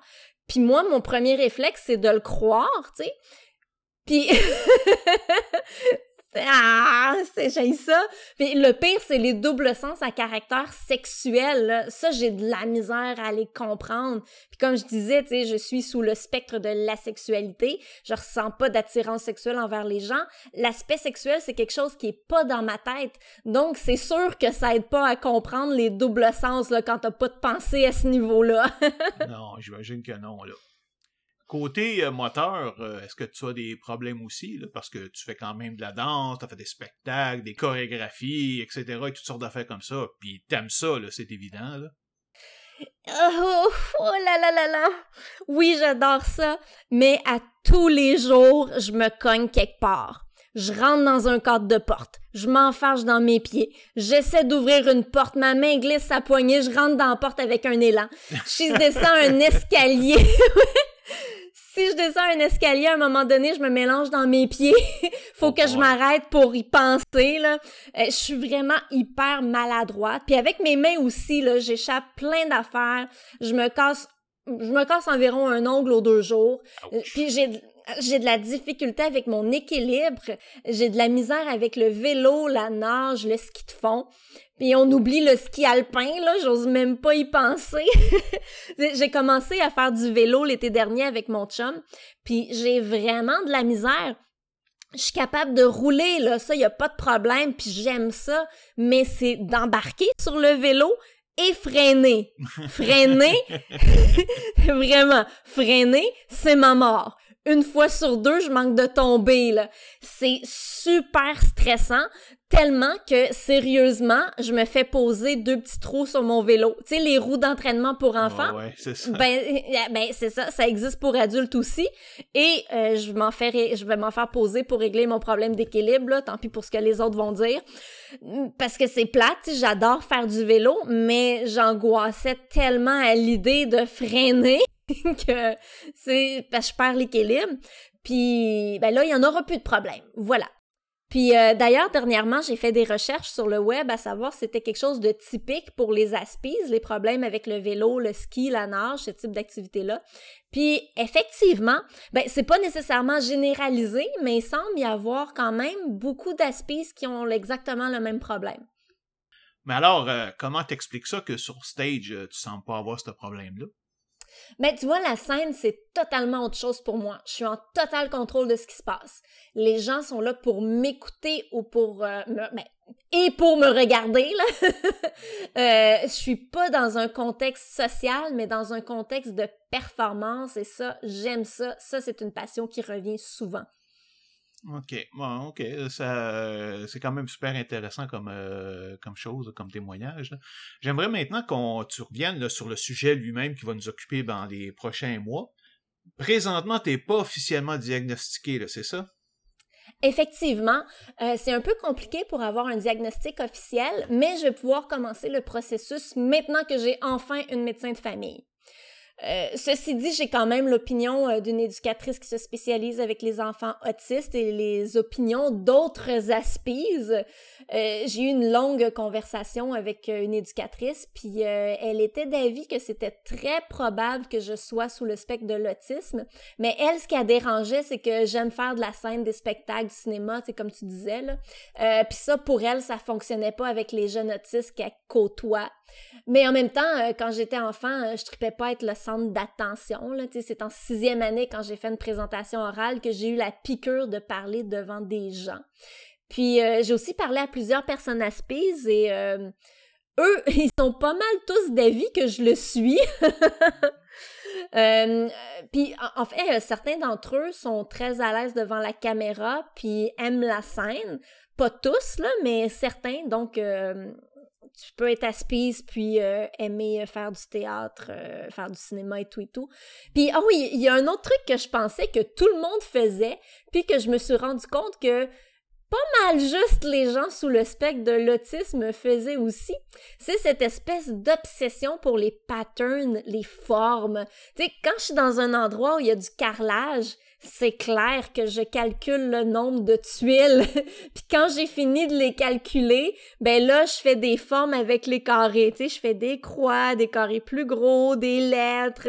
Tu vois, ça, je pensais que tout le monde faisait ça. Puis finalement, ben non. Ben, c'est pas tout le monde, là, mais il y en a quand même des non-autistes qui le font, là. Comme moi, je le fais. Sauf que quand je le fais, je le fais juste pour passer du temps parce que j'ai j'en ai à perdre puis j'ai plus rien à lire. C'est pas une obligation là, pour moi là, ou une obsession de regarder la terre puis commencer à compter le carrelage. Est-ce que ça t'arrive aussi des fois quand tu marches sur le trottoir de pas vouloir poser ton pied entre deux blocs? Euh, ben oui, ben ça aussi, euh, je le fais des fois, ben souvent même, mais on dirait que c'est plus dans un but ludique, tu sais, pour m'amuser. Euh, c'est pas vraiment un besoin de pas piler sur les craques de trottoir, là. Tu sais, je trouve ça le fun de faire, OK, deux pas par carré de trottoir. Ouais, ça Donc oui, en parlant des gens qui sont aussi aspises, je me suis rendu compte qu'on a vraiment beaucoup en commun. Euh, un autre truc, c'est les détails quand on écrit. Moi, quand j'écris à quelqu'un, je donne beaucoup de détails tellement je dois toujours me relire pour épurer mon texte parce que c'est juste trop. Puis il y a une chose par contre que je n'ai pas et que beaucoup d'autistes que j'ai rencontrés semblent avoir, c'est l'anxiété. Moi, dans la vie, je suis bien relaxe. Il y a des situations précises qui vont me donner de l'anxiété, là, comme bon, freiner à vélo, aller à un, un party ou un souper entre amis. Là. Mais sinon, dans la vie, je suis pas anxieuse du tout. Je suis vraiment relaxe. Je vois toujours les choses dans leur globalité. Je m'attarde pas aux détails. J'ai l'impression d'être constamment un pas en arrière de ce qui se passe, puis je vois comme le tableau au complet. Je focus pas sur un petit aspect, un détail. Donc, je suis pas mal sereine dans la vie. Bravo, c'est une bonne chose. Mais maintenant, j'ai pour toi la question qui tue. Pourquoi as-tu décidé aujourd'hui de découvrir si tu étais autiste ou non? Mais c'est important parce que je ressens le besoin de comprendre ce que je suis et de comprendre pourquoi je me sens comme une extraterrestre depuis 44 ans. ça, c'est ton euh, âge, ça? T'es si vieille que ça? Ben oui. T'as pas l'air de ça. non, c'est ça. ben, pour moi, comprendre et expliquer, c'est très important. Le savoir. tu sais, ça fait environ trois ans que j'ai commencé à me poser des questions sur mes différences. Puis c'est ça, comme je disais tantôt, à un moment donné, j'ai même pensé que j'étais peut-être psychopathe, là. Puis finalement, euh, la seule chose que j'ai en commun avec les psychopathe, c'est mon absence d'empathie. Mais par contre, euh, j'ai pas d'empathie, mais j'ai énormément de compassion. Alors non, je ne suis pas psychopathe. Et j'en ai même discuté avec un psychologue qui m'a dit que pour sûr, zéro chance que je sois psychopathe. C'est pas ça du tout. Et d'ailleurs, on s'entend que la notion de psychopathe, ne parle, on veut absolument pas parler de, serial killer, de tueur en série. Là, parce que je me rappelle bien, il y a comme une euh, statistique qui dit qu'il y a comme juste 1% peut-être des psychopathes qui peuvent actuellement devenir dangereux. Tous les autres restent quand même des gens tout à fait corrects là, dans la vie de tous les jours. Oui, oui, absolument. Oui, oui, c'est vrai. C'est, Mais bon. c'est, euh, c'est un spectre, là. Ouais. C'est ça. Puis, quand- puis en même temps, quand, quand on regarde comme t'es, là, tu sais, finalement, on se dit que finalement, c'est quand même pas si pire comme condition là, à être. Là. Absolument. C'est rien de vraiment dérangeant qui m'empêche de bien vivre en société. Là. Ça se passe super bien pour moi. Je suis vraiment heureuse. D'ailleurs, moi, la pandémie, je trouve ça génial. Ben, là, Le masque, il n'y a plus personne qui me parle dehors. plus d'inconnus qui m'abordent. Euh, je juste avoir plus- une face de bœuf, les gens vont arrêter de te parler. Ah, mais ça, je suis pas capable. Le sourire, il sort tout seul. oui, mais c'est ça, il faut essayer de mimiquer les gens, parce que les gens sont pas toujours heureux. Eh ben, tu vois, ça, j'ai pas réussi à le faire. Même euh, en allant faire ma photo. correct. Non, non, fais pas ça. C'est beau. On Non, mais je veux juste te dire, je- en allant faire ma photo de passeport, la fille, elle ouais. me dit, Arrêtez de sourire. oui, la fille, elle me dit, faut pas que tu, faut que t'arrêtes de sourire. Je suis comme, ben, je souris pas. Ben oui, tu souris. Comme, OK. ben, tu souris encore. Je suis comme, ben, voyons, non, ça se peut pas. Je- J'essaie de faire l'air bête. Elle dit, ben, tu souris encore. Mais là, je savais pas. je comprenais pas. Donc, euh, je suis vraiment heureuse, même que je vois pas comment je pourrais l'être plus. Non, c'est correct. Euh, alors, euh, finalement, avec tout ça, ça va être quoi le processus pour avoir ton diagnostic? Bon, la première étape, ça va être d'en parler à ma médecin de famille parce que, comme je disais, enfin, j'en ai une après des années d'attente. Ça n'a pas été facile. Euh, Imagine-toi donc que je lui écris une lettre de ma main pour lui dire à quel point j'aimerais ça qu'elle soit ma médecin de famille, puis ça a marché. Donc, euh, ouais, donc théoriquement, euh, ce qu'elle devrait faire, c'est me faire prendre rendez-vous avec un psychiatre. Euh, L'autre façon, euh, sans médecin de famille, ça serait d'aller voir un psychologue, mais ça, euh, ça serait à mes frais et c'est un petit peu cher, 250 dollars de l'heure. Là. Yeah. Ouais, c'est ça. Puis je suis pas certaine qu'il me ferait mon diagnostic en l'espace d'une heure, donc euh, ah, ouais. Ça serait ben pas mal plus long que ça, là, quand même. Ben, c'est ça. Puis, il y a trois hôpitaux à Montréal qui offrent le diagnostic d'autisme, mais c'est uniquement pour les enfants. Il y en a un des trois qui acceptait de rencontrer des adultes, mais il devait rencontrer aussi les parents. Puis, les tests qu'ils faisaient passer, c'est les mêmes tests qu'ils font passer aux enfants. Donc, euh, c'est vraiment pas adéquat pour diagnostiquer un adulte autiste. Là. Quand on a discuté de ce sujet-là ensemble, on a conclu que ce serait une bonne idée de faire le suivi du processus de diagnostic à chacun de nos épisodes, de voir comment ça évolue, jusqu'à ce que ce soit finalement complété. Euh, pourquoi tu veux partager avec ça, avec moi et nos 450 000 auditeurs? ben, C'est une blague de François Pérusse, pour ceux qui savent Sexe conseil. tellement bon, François Pérus. Euh, ben, en fait, euh, il s'est passé quelque chose de pas mal drôle il y a quelques mois. Euh, J'ai participé à un podcast pour parler d'asexualité, puis on a fait un petit commentaire en lien à l'autisme. Puis, euh, il y a une écrivaine à Spies euh, qui m'a contactée pour me demander si je voulais répondre à ses questions sur la sexualité, puisqu'un de ses personnages du livre qu'elle est en train d'écrire était asexuel. Puis, en même temps, elle m'a demandé si elle pouvait faire une entrevue avec moi. Donc, euh, on a parlé des aspices, comme quoi je l'étais très probablement, puis elle a écrit un super beau texte sur moi en spécifiant que je suis sous le spectre de l'autisme, puis ça. Puis bon, en fait, c'est carrément le titre, là. puis là, ben, elle me demande de partager son texte sur ma page Facebook. J'accepte en me disant que de toute façon, il y a personne qui lit des textes sur Facebook quand il n'y a pas de photos. On oublie ça, là, ça passe dans le beurre. Ben, ce texte-là, il a pas passé dans le beurre du tout. Il a été super populaire. plein de gens l'ont lu. tu sais, ma boss, plein de monde à ma job. J'ai eu des beaux commentaires. Euh, ben donc, j'ai eu l'impression que c'est un sujet qui touche les gens. Puis parler de mon expérience, ça peut peut-être aider quelqu'un à se reconnaître ou à mieux comprendre les gens différents. Puis un peu comme je l'ai fait avec la sexualité. Euh, mais là, par contre, euh, je vais pas fonder une communauté d'aspies à Montréal. là. Je me contente d'une com- d'une communauté, celle des asexuels. Ouais, parce que disons que j'imagine qu'il en existe déjà pas mal. là. Quand même, c'est pas mal plus connu que la sexualité. là, exact. Dernière question. Tu vas-tu en parler avec tes parents? Ben, c'est déjà fait. J'ai ouais, j'ai expliqué ce que c'était. Euh, mais mes parents, ils s'en foutent un peu là. Pour eux, l'important c'est que je sois heureuse. Alors tant que je suis bien avec mon moi-même, tout est beau pour eux. Mes parents sont vraiment cool. Euh, tu sais quand il est venu le temps du euh, du talk là sur la sexualité quand j'étais ado, ma mère elle vient me voir puis là elle me dit tu sais, tu peux aimer qui tu veux, tu peux aimer les hommes, mais tu peux aussi aimer les femmes là. Tu es ce que tu es, puis euh, tout ce qu'on veut, c'est que tu sois heureuse. Il n'y a pas de problème. Ouais, non, malheureusement, c'est pas tous les parents qui sont comme ça, disons. Mhm. Moi, personnellement, j'ai jamais eu affaire de coming out avec mes parents. Je suis plate comme ça, là, désolé. Mais donc, je pense pas mal ceux qui seraient, qui m'auraient accepté peu importe comment j'aurais été, là, les connaissants. Mais bon, comme je dis, c'est pas tous les parents qui sont comme qui sont comme ça non plus là, et euh, c'est pas des périodes, c'est pas des choses faciles à faire. Hein. Effectivement, je suis chanceuse.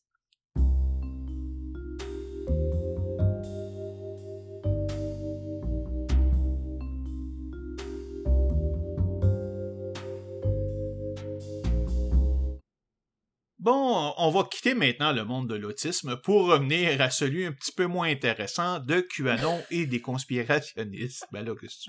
On en parle quand même depuis un bon bout de temps. Là. Ça fait, c'était quand même intéressant de, les- de le voir, mais c'est quand même moins intéressant que la partie sur l'autisme quand même.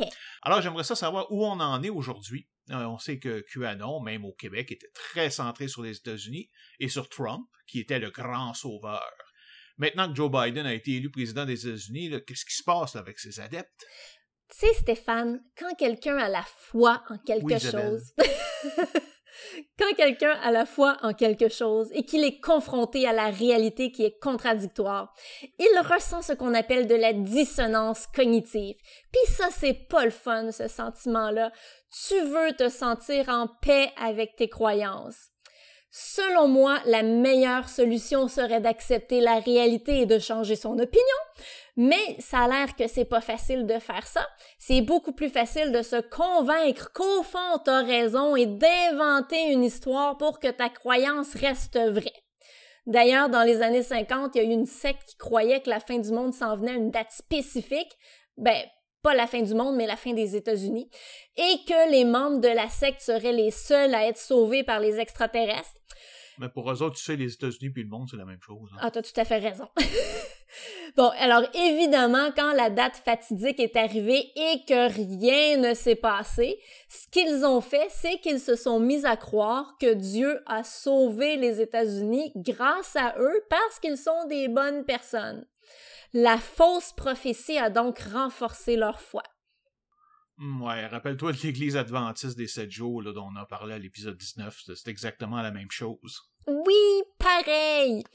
Puis pour les adeptes de QAnon, Trump est leur Trump est leur sauveur, un peu leur messie. Euh, la personne qui a triomphé contre tout, le gars qui a réussi à devenir président des États-Unis alors que tout le monde était certain qu'il allait échouer, autant les républicains, les démocrates, les sondages, les experts que les médias. Euh, le fait que Trump ait gagné les élections, ça relevait pour eux du miracle. Et là, ben, ils s'attendaient à un nouveau miracle, que Trump demeure en poste, que l'élection soit carrément invalidée. On va d'abord se transporter au 6 janvier 2021, la journée où Mike Pence, le vice-président des États-Unis, devait confirmer la victoire de Biden au Capitole à Washington. Ça faisait depuis l'élection et même avant l'élection que Trump dit qu'elle est truquée, que s'il perd, c'est parce que c'est un coup monté.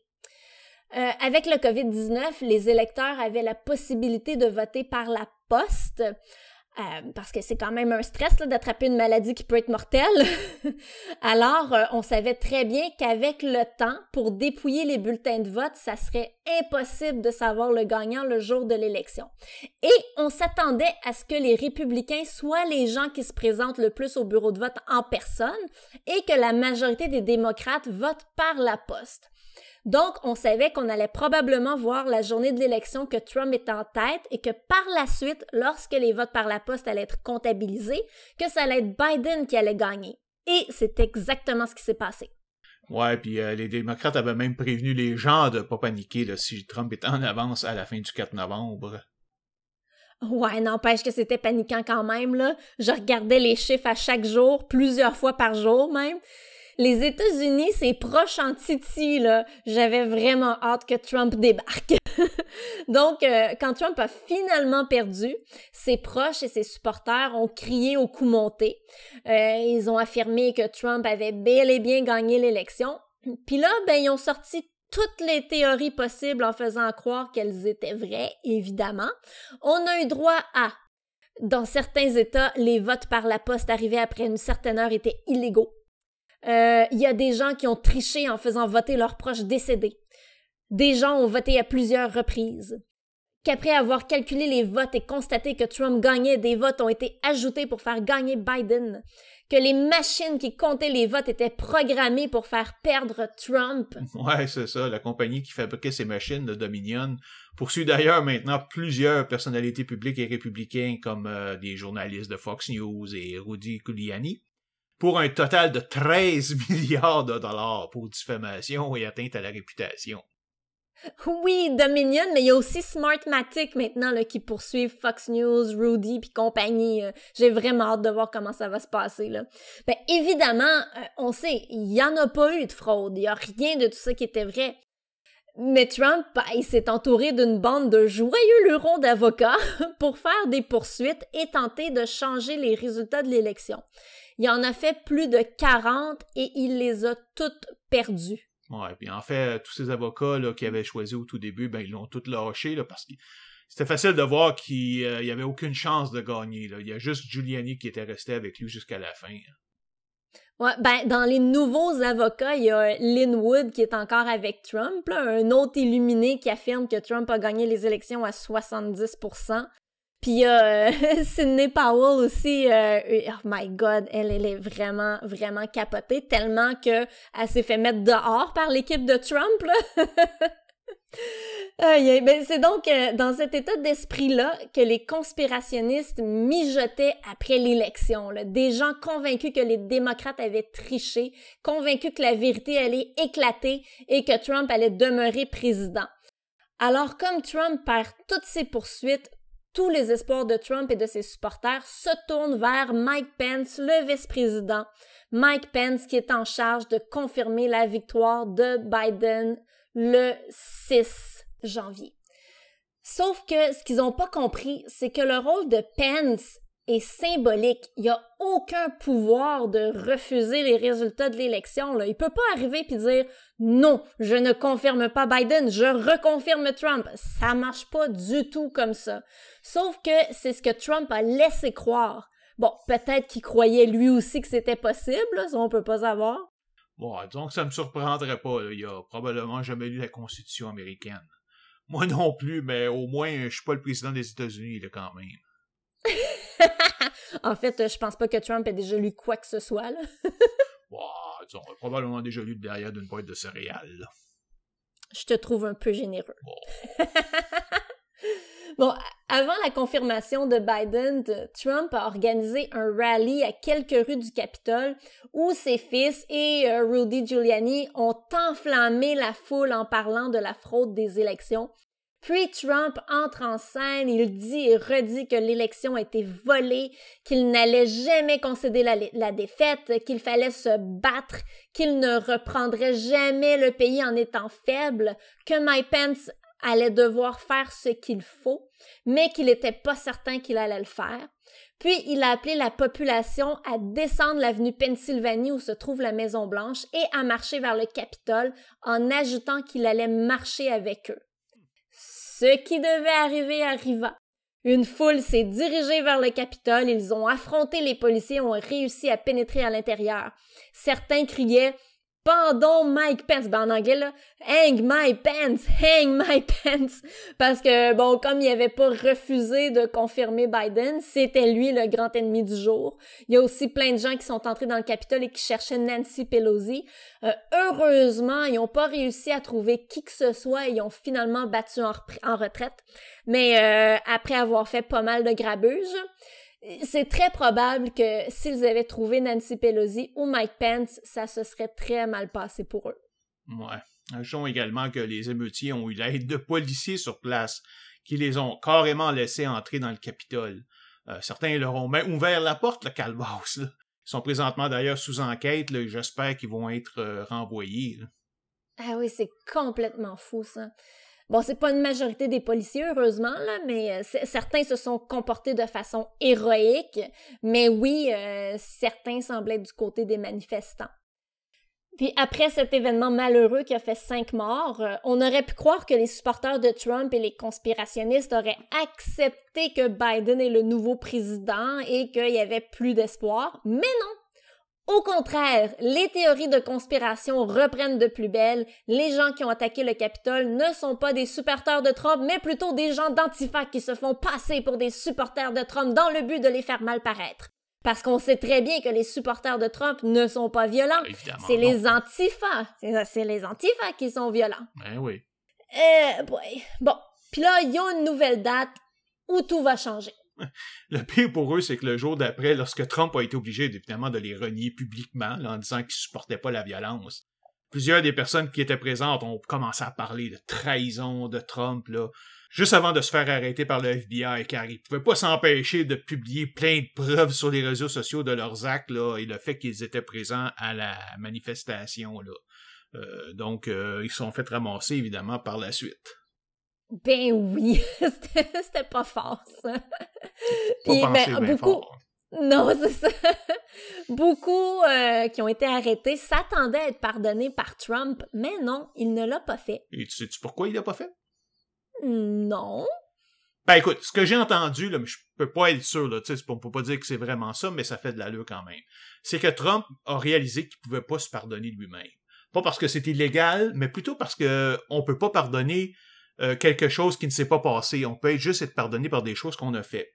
Donc, de recevoir un pardon, c'était comme un aveu pour lui de dire qu'il a fait effectivement ce qu'il a accusé d'avoir été fait. Donc, ça l'aurait mis, oui, à l'abri des poursuites criminelles, mais pas des poursuites civiles. Alors, il avait peur de se faire poursuivre à répétition au civil et que cet aveu lui fasse perdre toutes ces causes-là à cause que le, juge pourrait considérer qu'effectivement, il avait avoué ses crimes. Ah, ben oui, ça, a tout plein de sens. Mais, mais quel rapport avec le pardon des autres? c'est Trump dont on parle. C'est simple. si lui peut pas être pardonné, ben il a personne qui va l'être. oui, ça serait vraiment dans son style.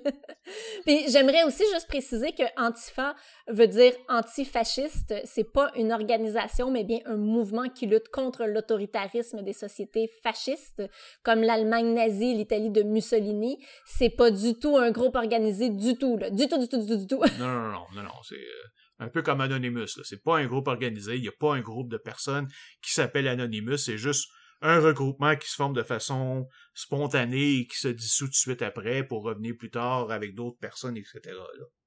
Exactement.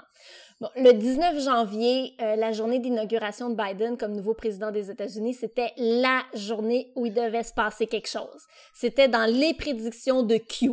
Les amateurs de Q disaient que c'était la journée popcorn la journée où ils s'assoyaient devant leur écran d'ordi ou leur télé à regarder l'inauguration de Biden et y attendaient que le show arrive. Eux autres, ils pensaient que les milliers de troupes de la garde nationale qui étaient partout à Washington avant l'inauguration étaient là non pas pour s'assurer qu'il n'y ait pas d'autres événements violents, mais plutôt pour arrêter Biden. ben oui. Certains disent que le Capitole avait été transformé en prison et que le jour de l'inauguration de Biden, tout le monde qui était là, les Clinton, Obama et compagnie, allait être arrêté et mis en prison. Tu sais, j'essaie vraiment de parer puis essayer de leur donner le bénéfice du doute, là, mais tu sais, souvent, ça, finalement, ça arrive. Ça donne pas grand-chose, finalement, là. tu sais, leur crédibilité, le, ils, ils croient n'importe quoi. N'importe quoi. Tu dis n'importe quoi, c'est incroyable. Puis euh, au début janvier, des fidèles de QAnon ont stocké de la nourriture et des vivres pour 10 jours parce que eux s'attendaient à avoir 10 jours sans électricité à cause du blackout qui devait se produire lorsque Trump reprendrait le pouvoir. Ils pensaient qu'on allait perdre toute forme de communication, que juste par la radio AM qu'on allait pouvoir recevoir des communications. Donc beaucoup d'entre eux ont acheté des radios AM. C'est quoi le rapport? Excuse-moi, je, comprends pas, là. Pourquoi est-ce qu'un coup de Trump euh, causerait une perte d'électricité pendant dix jours?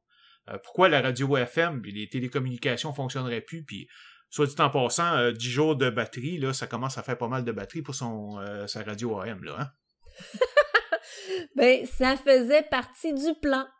Trump allait tout fermer pendant qu'il faisait les arrestations de tous les méchants pédophiles satanistes. Il s'attendait à ce que sur les ondes de la radio AM, qu'il y ait un enregistrement qui énumère en boucle tous les crimes des démocrates. Genre, euh, Hillary Clinton mange des enfants. Barack Obama est un pédophile sataniste. évidemment, tout ce beau monde-là était supposé être arrêté et emprisonné ou exécuté. Puis euh, pendant le blackout de 10 jours, le nouveau gouvernement avec Trump à sa tête était supposé se mettre en place. Là, les gens s'imaginaient plein de scénarios, là, genre, ah, pendant l'inauguration de Biden, Trump y arrive, il serre la main à Biden, puis lui dit « You're fired ». Puis là, Biden se fait arrêter par l'armée. Ben ouais, ça ressemble plus à un fantasme qu'à d'autres choses, là. Oui! Ben, t'imagines comment s'est passée la journée d'inauguration pour les fidèles de QAnon partout dans le monde? Ils étaient tous assis devant leur écran en attendant le moment où ça arriverait d'une minute à l'autre, là. Ça va arriver, ça va arriver. Puis, ben, finalement, c'est pas arrivé. Quelle surprise. comment ils ont réagi à ça? Ben, il y a une partie des disciples de Canon qui ont décroché, qui se sont rendus compte qu'il n'y avait jamais rien qui se passait, que toutes les prédictions tombaient à l'eau et que tout ça, c'était probablement de la bullshit, de la foutaise. Il y a une autre partie des adeptes, par contre, qui, eux, se sont fait une autre version de l'histoire, ou plutôt plusieurs versions. Certains se sont mis à croire que Trump faisait en fait partie du Deep State et qu'ils ont été trompés. Ouais, sauf que toute leur conspiration ne tourne pas autour d'un républicain quelconque, mais de Trump en particulier. Là. Comment ils pourraient s'être trompés de personne à ce point-là? Là? Ben, ils se sont dit qu'ils avaient mal interprété les messages de Q ah, sur Trump. C'est vrai, comment j'aurais pu pas, pas y penser.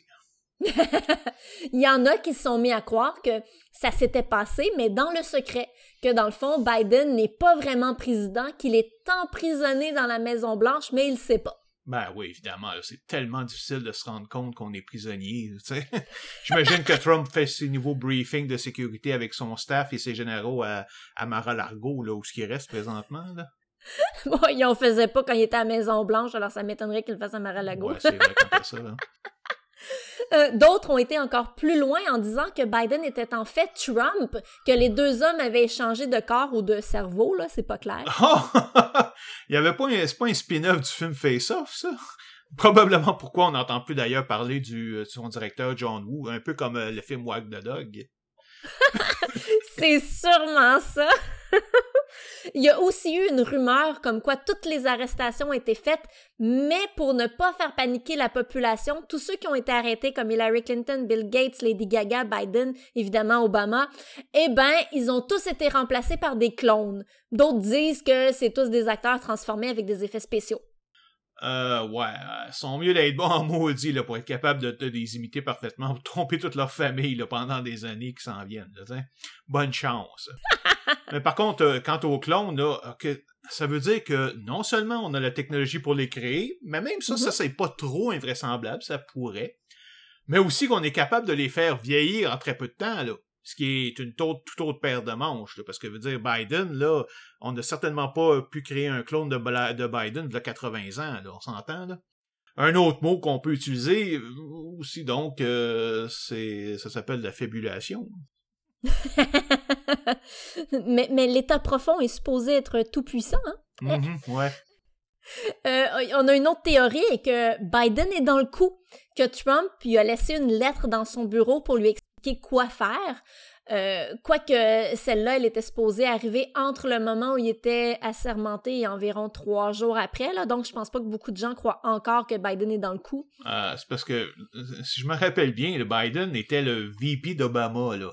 Donc, l'ennemi juré des républicains du Tea Party pendant huit ans si c'était vrai, là, pourquoi il n'a pas causé la chute d'Obama à ce moment-là en faisant des révélations sur lui? Il aurait pu le forcer à démissionner, il serait devenu président à ce moment-là, puis euh, il serait pas quand même pas mal plus jeune qu'aujourd'hui. Mais non, mais tu vois, c'est parce qu'à ce moment-là, Biden n'était pas un bon, il était un méchant. Il est devenu un bon après avoir lu la lettre de Trump. ah oui, j'imagine que Trump est tellement un bon écrivain pour l'avoir convaincu quelqu'un juste par ses paroles.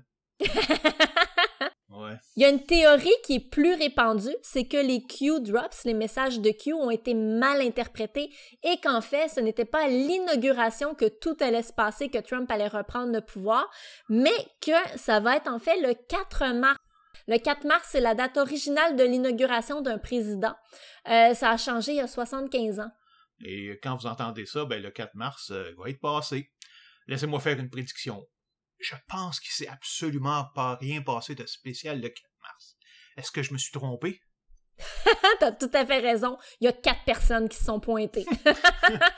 ça ressemble tellement à ce qui s'est passé avec les prédictions de Nostradamus là-dedans. Là. Ils sont réinterprétés encore et encore et encore parce qu'elles sont tellement vagues qu'elles peuvent s'appliquer à peu près toutes sortes de circonstances.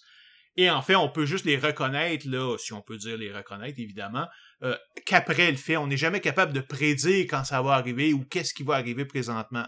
On peut juste dire, en regardant en arrière, dire Ah, ça, ça correspond à la, à la prédiction numéro 47, qui veut, qui, quand tu le lis, veut absolument rien dire, mais ça s'applique à ce cas-là en particulier. Oui, c'est exactement la même chose. Mais là, revenons à cette fameuse date. Ce qui est intéressant, c'est que ça vient pas d'un message de Q. Q, il écrit plus de messages depuis un bon bout de temps, là, depuis le 8 décembre. Il a pris Même que... depuis ce temps-là. Oui, même que le gars derrière le forum 8chan, où Q postait ses Q drops, il a écrit un message aux gens pour leur dire quelque chose du genre Ah, c'était bien le fun pendant que ça a duré, maintenant il est temps de retrouver la vie normale et souvenez-vous de toutes ces amitiés qui ont été créées ah, grâce à QAnon. Ah, c'est vraiment débile. La manœuvre parfaite qui est tellement classique là de Oh, le but c'était pas important, ce qui est important ce sont les amis qu'on s'est fait le long de la route utilisé constamment pour montrer que c'est pas grave si on a menti au monde, c'est pas grave si on été trompé ou qu'on les a manipulés. C'était juste, ça a permis aux gens de se connaître puis de se parler. Tellement original que tout le monde utilise cette maudite excuse là euh, dans n'importe quel euh, contexte. Ouais, eh, exactement. Eh, mais donc, euh, c'est pas Q qui a parlé de cette théorie, c'est carrément ses fidèles. Puis ça a pris tellement d'ampleur qu'on peut voir des échanges de messages en ligne sur une nouvelle prise d'assaut du Capitole le 4 mars, chose que les officiels du Pentagone prennent très au sérieux. Euh, les troupes de la garde nationale vont rester à Washington jusqu'au 12 mars. Euh, note intéressante, euh, le Trump Hotel de Washington a augmenté ses prix à 1000 dollars par nuit pour les 3 et 4 mars. Bon, est-ce qu'ils ont augmenté leur prix pour donner un, coup de main et s'assurer que les disciples de QAnon n'aient pas les moyens de se payer une chambre d'hôtel pour cette date? Ou c'est au contraire pour faire un coup d'argent? Je suis pas sûr. Eh, comme on dit en espagnol, ¿por qué no los dos? Pourquoi pas les deux? Ben, pourquoi pas? bon, l'explication de la date du 4 mars est un petit peu plus compliquée que juste l'ancienne date de l'inauguration. Euh, il y a des fidèles qui ont lu une loi âgée de 150 ans, mais qu'ils ont mal interprétée. Ouais. C'est disons qu'ils sont pas forts sur la compréhension, les QAnon, là ça interprète beaucoup. la loi dit que le district de Columbia Organic Act de 1871 a formellement incorporé le gouvernement municipal de Washington, D.C. Eh bien, eux, ils ont interprété ça comme si en 1871, les États-Unis avaient été incorporés comme une business, que c'est en fait maintenant une corporation qui appartient à Londres et que, par conséquent, tout ce qui s'est passé après ça est invalidé. Obama n'a jamais été président. Clinton n'a jamais été président. Biden n'est pas président. Euh, ça semble presque comme des élucubrations des sovereign citizens, là, avec leur fameuse loi maritime. Uh -huh. Sauf que Trump, lui, ben, il va devenir président pour vrai. Puis là, là, ça va être merveilleux. Biden, toute la gang de pédophiles satanistes vont aller en prison, toutes les dettes du pays vont s'envoler, les impôts vont être abolis, puis Trump va sortir des inventions gardées secrètes qui vont faire en sorte que l'énergie va devenir gratuite. Ça va ben être... oui, évidemment, coup parti. Ça va être le paradis. Et... Euh, excuse, c'est parce qu'il y a pas juste eu des, des, démocrates de présidents, il y a aussi beaucoup de républicains, Ronald Reagan, euh, les deux Bush et tout ça, là. Euh, puis Trump, évidemment, là, tu sais, qu'est-ce qui explique, ce qui explique pourquoi tout ça, ça s'applique pas à Trump, pourquoi lui va être capable de, de venir dans un nouveau règne qui va être pour une fois le vrai règne du premier président américain? Comment qu'il explique ça? Je comprends pas, là. Ah ben, c'est parce que Trump est tout simplement le sauveur. Ah, ok, ben évidemment. Ben pourquoi je me posais la question? C'est ah, Trump, il est contre les pédophiles satanistes. c'est lui, lui, le bon gars de l'histoire. Tu toutes les femmes qui le poursuivent pour harcèlement sexuel ou pour viol, là, elles, mentent toutes, là. C'est toutes des menteuses, Son amitié avec Jeff Epstein, c'était pas vrai non plus, là. Lui, il est pur! Évidemment, là. Puis toutes les photos prises, les vidéos, tout ça, avec Epstein puis avec les autres, c'est fabriqué de toutes pièces, hein. Eh oui. Ça a été fabriqué de toutes pièces, par l'État profond. là, ça me fait triper ce nom-là, l'État profond. Je comprends l'expression anglaise deep state, mais disons qu'en français, État profond, ça fait plus débile profond que qu'un que, que, comment je pourrais dire ça d'une qu'une bonne chose tu sais euh, ça sonne vraiment mal finalement. Oui ça, sonne creux. Ouais ça sonne creux là. Ça sent niaiseux Quoique finalement, au bout du compte, euh, l'idée même du deep state, effectivement, c'est une idée niaiseuse. Fait que c'est bien approprié. ben voilà. Mais là, bon, bon maintenant qu'on sait qu'il s'est rien passé le 4 mars, c'est important de parler de ce qui s'est passé dans les semaines qui ont précédé le 4 mars. Les gourous de QAnon, les influenceurs, les Alexis Cossette Trudel du monde entier, ils ont commencé à dire que la date du 4 mars, c'était un false flag, soit que c'était un piège pour arrêter les membres de QAnon ou que ce qui allait se passer, ça allait être des gens déguisés en pro-Trump qui allaient faire un carnage au Capitole en mettant ça sur le dos de QAnon pour leur coller encore plus l'étiquette de méchant. Opération Cover Your Ass Activated.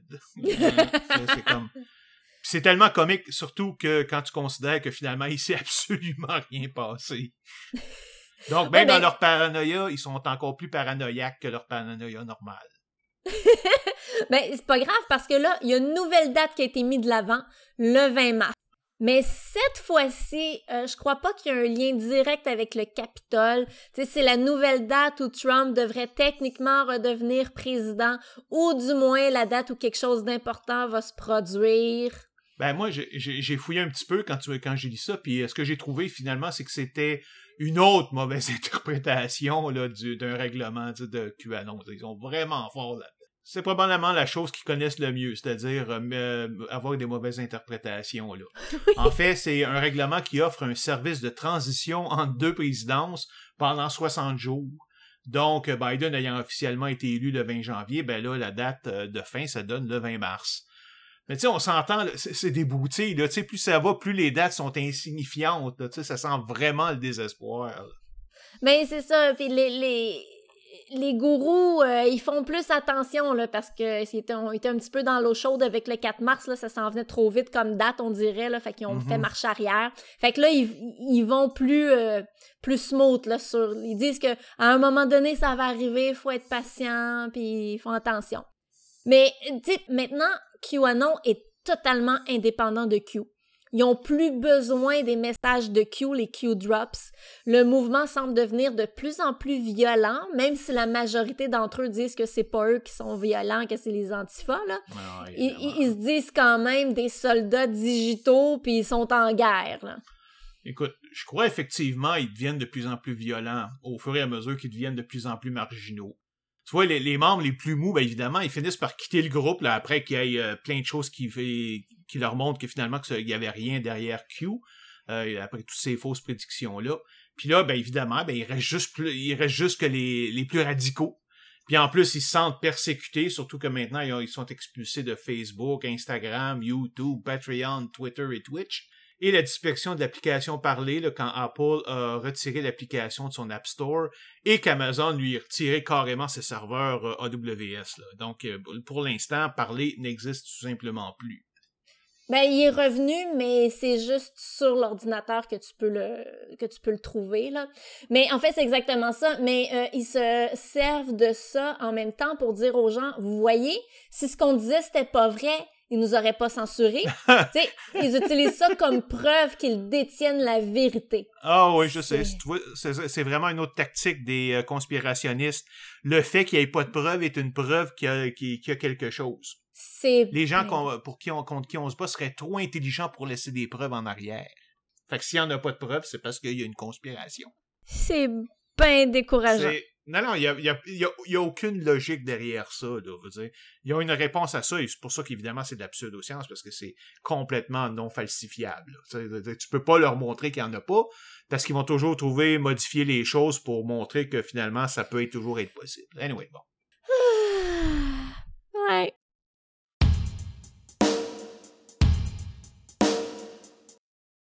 Bon, en, revenant un petit peu au Québec, là, quand même, là, est-ce qu'il s'est passé quelque chose de particulier avec nos amis conspirationnistes là, pendant cette période-là?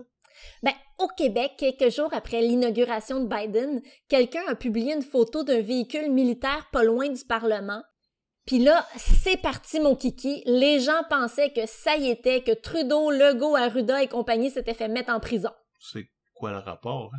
Ben, c'est parce qu'ils font partie des, des, du Deep State, puis c'est aussi des pédophiles satanistes. Non, non, je comprends, mais c'est quoi le rapport avec le véhicule militaire? Pourquoi ils pensent que l'armée va les arrêter? Ben oui. Euh, je pense pas que l'armée a le droit d'arrêter qui que ce soit. En tout cas, bon, ok, vas-y.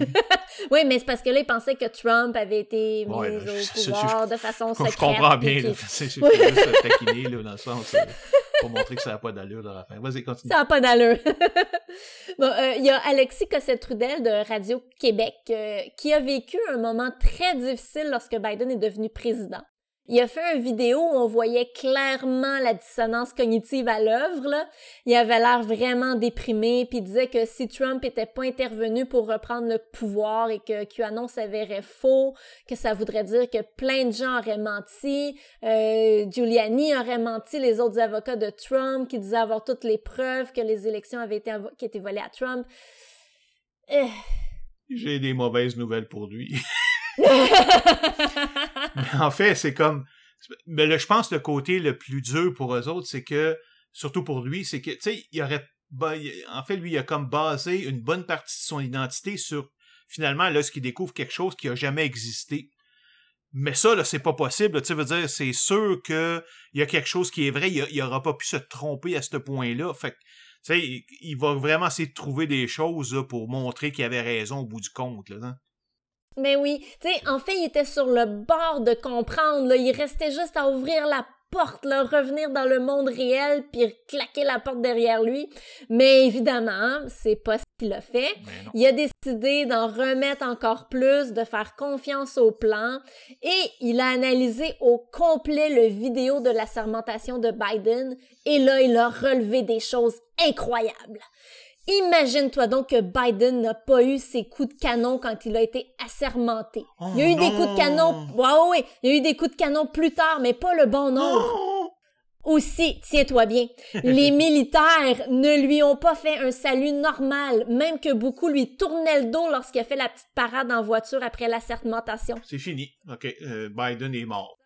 Alors tout ça, c'est un signe que Biden n'est pas voulu, que l'armée est avec Trump et non avec lui.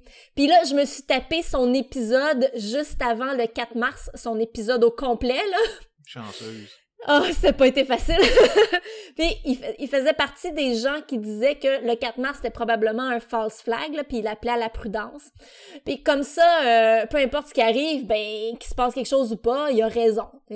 Il était comme euh, soyez prudents, c'est pas certain, c'est peut-être un false flag. Euh. Donc, euh, Puis, bon, il a aussi continué ses recherches sur la fausse présidence de Biden et d'autres preuves s'accumulent. Et là là, quand Biden voyage sur Air Force One, sur les radars des aéroports, l'avion n'est pas identifié Air Force One. Ça signifie donc que Biden n'est pas accepté par l'armée. Et comment il peut savoir ça, lui-là?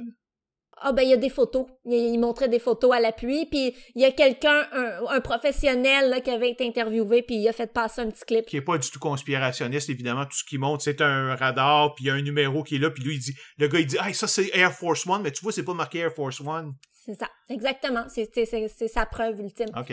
Puis, euh, ben, il y a aussi l'avion utilisé par Kamala Harris, la vice-présidente, qui n'est pas l'avion standard que le, le vice-président utilise habituellement. Tu sais, une autre caractéristique qu'on avait parlé pour les euh, théories du complot, c'est que les conspirationnistes ignorent toutes les preuves accablantes qui nous sautent aux yeux et qui vont s'attarder à un paquet de petits détails insignifiants qui, eux autres, prennent une importance complètement démesurée à leurs yeux pour essayer de montrer que finalement ils avaient raison. Ben, tu vois, ça, c'en est un autre exemple parfait. Absolument, c'est carrément ça.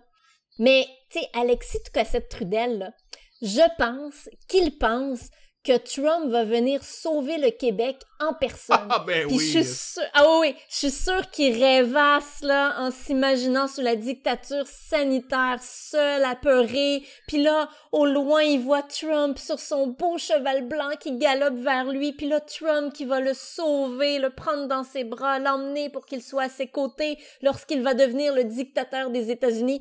Ouais, parce que que Trump devienne dictateur, ça c'est correct parce que Trump, il est cool. Trump c'est le bon gars. Trump c'est le héros, le sauveur. Ouais, ouais, c'est comme si, euh, premièrement, comme si Trump avait quoi que ce soit à voir avec le Québec.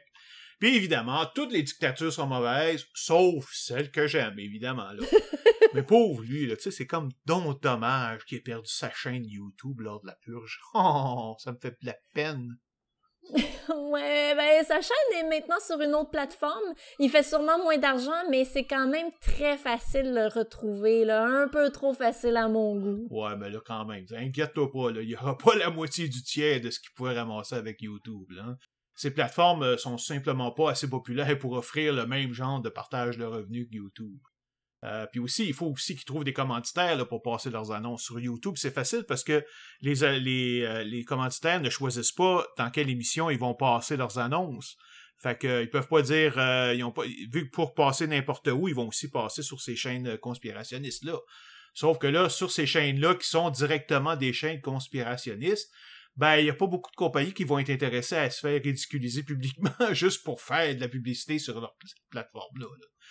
Et s'il n'y a pas de commanditaire, là, ben, il n'y a pas de revenus. là. Peu importe que tu aies 500 millions de vues, s'il n'y a personne qui a payé la, la plateforme pour aller, euh, pour, pour qu'elle marche, t'en auras pas une maudite scène, OK? C'est bien simple. Fait que, tu sais, c'est comme... Tant qu'ils sont continués comme ça, là, il n'y aura pas vraiment trop de problèmes. Ils feront pas beaucoup d'argent. Ben, il demande quand même des dons aux gens qui l'écoutent. Ah ben ouais, ben justement. Et Hmm. sauf que ben, évidemment Patreon est dans ceux qui sont euh, qui les ont bloqués. Euh, Ouais. Euh, sinon, ce qu'on entend beaucoup au Québec ces temps-ci, c'est que, bon, évidemment, le vaccin, c'est c'est pas bien. Euh, c'est pas juste. Ah oui, Je veux les vaccins, en fait, en a oui, oui, oui, oui, effectivement. Mais là, les vaccins, euh, ça va éventuellement nous tuer. C'est vrai, d'environ, je pense, 30-35 ans, ça devrait me tuer, ouais. ben, Toi, un petit peu plus long, là, mais... non, mais en fait, ce qu'ils disent, c'est que dans environ 5 ans, tout le monde qui a pris le vaccin va être mort. Euh, Ah, qu'il y a de la, ouais. ouais, ouais, qu'il y a de la nanotechnologie dans le vaccin, dans le vaccin. Oui, oui, de la, de la nanotechnologie dans le vaccin qui va venir affecter notre cerveau. Euh, il y a aussi le sida dans le vaccin, la malaria. Bref, le vaccin est bourré de maladies. Oui, parce que le but, c'est de ramener la population à 500 millions. Ça, c'est les gens du Deep State, les Illuminati, les francs-maçons qui ont décidé ça. Ils veulent garder les ressources naturelles pour eux autres. Puis évidemment, la Chine va prendre le contrôle du monde et ils vont saisir tous nos biens. Ça veut dire que les Chinois, c'est le Deep State? Attends une minute, je suis pas sûre que je comprenne, c'est-tu eux autres, les Illuminati? C'est-tu les francs-maçons? Je suis mélangée. J'ai plusieurs choses à dire là-dessus, je vais y revenir là-dessus sur les Chinois. Mais c'est tellement ridicule, je veux dire, si avec la technologie, si on avait vraiment de la, nanotechnologie, puis ça, pour ceux qui ne savent pas, c'est des la nanotechnologie, c'est l'art de faire des machines qui mesurent euh, un des millionièmes de mètres. Donc, absolument impossible à voir à l'œil nu et qu'on pourrait éventuellement pour injecter à l'intérieur. Mais sauf que ça n'existe pas, c'est de la science-fiction. Imagine, si on aurait déjà de la nanotechnologie comme ça, pourquoi on aurait besoin de mettre le sida, le malaria, puis tout ça? Juste laisser les nanomachines tuer la personne? C'est quoi là le rapport? Dire, surtout que quand on considère que la nanotechnologie, c'est quelque chose qui est comme ceux que les gens connaissent rien là-dedans, la considèrent, que ça ressemble beaucoup à un film de science-fiction. Là. Je veux dire, la, magie, la nanotechnologie, c'est de la, littéralement de la magie. Elle peut faire n'importe quoi. Pourquoi tu aurais besoin après ça d'utiliser des virus pour d'autres machines, pour d'autres affaires? Deuxième chose, hein? Excuse-moi? Non, je, je ris, c'est Ah, juste complètement débile. Il y, a, il y a aussi une autre affaire, tu sais, dans ce que tu viens de dire, tu parles de conspiration chinoise, limiter la population à 500 millions. C'est parce qu'il y a juste un petit problème, il y a un petit peu de petite contradiction là-dedans. Là. La Chine, là, a aujourd'hui près de 1,4 milliard d'habitants. C'est le premier ou le deuxième, je m'en souviens pas exactement, contributeur au nombre de personnes dans le monde. Là. Donc, ils seraient prêts à tuer les deux tiers de leur population.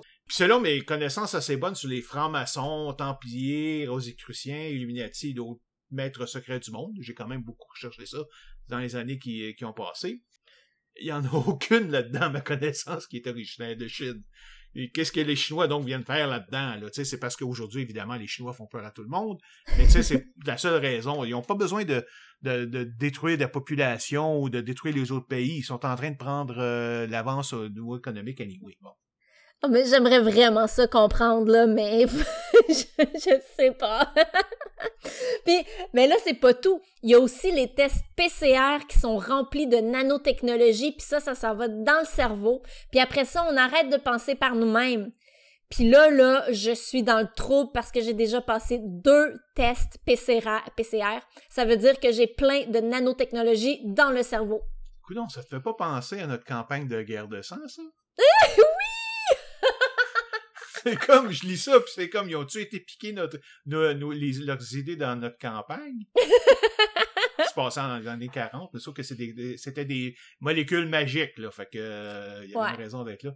Mais regardez, encore une fois, c'est tellement ridicule. Comme je disais, je parlais de nanotechnologie, puis en même temps, c'est comme si ça existait de façon efficace aujourd'hui, il y en avait vraiment de la nanotechnologie, comme je dis, surtout du type nanotechnologie miraculeuse, comme on voit dans les films de science-fiction, parce que c'est de toute façon, c'est la seule manière que les conspirationnistes connaissent ça. On pourrait facilement soutenir notre population actuelle et notre planète. On pourrait la modifier exactement comme on veut. Il n'y aurait pas besoin de tuer les 15-16e de la population. Puis après ça, est-ce qu'ils ont pensé à l'effet de ces milliards de morts sur les survivants? On va se retrouver avec quoi? 500 millions de psychopathes puis de névrosés permanents? C'est quoi, là? oh, c'est complètement. des effets psychologiques, c'est de voir toute la, Terre mourir de même, là. Ben oui. On, parle d'effets psychologiques sur la COVID qui a quoi, 2 millions, 2 millions 5 morts, de 2 millions 500 000 morts. Imagine quand ça va être 8 euh, milliards de morts, là. oh my god. Mais tu sais, je trouve ça quand même fascinant d'écouter les influenceurs conspirationnistes parler. Là. des fois, c'est pénible. Disons que quand leur vidéo fait moins de 10 minutes, c'est le fun. Quand c'est plus que ça, ça devient pas facile. Il y en a qui font des, des, des, vidéos de deux heures. Là. Ah, Ouch! Euh, je suis incapable d'écouter ça. En 10 minutes, ils ont fait le tour de tout ce qu'ils veulent dire, puis le reste du temps, tout ce qu'ils font, c'est répéter la même chose, ils utilisent changent quelques mots, mais c'est toujours la même chose qu'ils répètent. Comme ils jouent à pète et répètent, là, justement. Fait que euh, c'est comme après 10 minutes, il n'y a plus de raison d'écouter ça. Là. C'est, c'est, du charabia. Ils continuent à parler, parler, parler, parler. Ouais, ben ceci dit, euh, la, la, majorité de ces gens-là, je pense que c'est quand même des bonnes personnes. Il y en a que je trouve extrêmement sympathiques malgré leurs croyances. Puis j'aimerais ça leur jaser, c'est bon, pas en personne, là, par écrit. On se souvient que je suis pas forte sur le social. c'est ça. Mais, tu sais, j'aimerais ça les rassurer, leur dire de pas s'inquiéter, que la crise sanitaire va finir un jour, que le vaccin, il est pas dangereux, que tout va être correct. Ouais. Sauf que tu sais bien, très bien même, qu'ils vont aussitôt oublier le COVID-19 à ce moment-là pour passer à la prochaine conspiration. Ou peut-être même que c'était juste un fast flag pour préparer à la vraie pandémie, la prochaine pandémie qui, elle, va être vraiment tuer plein de gens. Puis pour ceux qui sont en, qui en sont à produire des vidéos de deux heures là-dessus, là, il n'y a rien que toi ou moi qu'on peut faire vraiment pour euh, les changer d'idée. Ça, ça prend des spécialistes de la santé mentale pour les aider. Mais comme les psychologues et les psychiatres sont tous à la solde de Big Pharma de toute façon, ben on peut pas leur faire confiance anyway. Ben c'est ça. Foutu.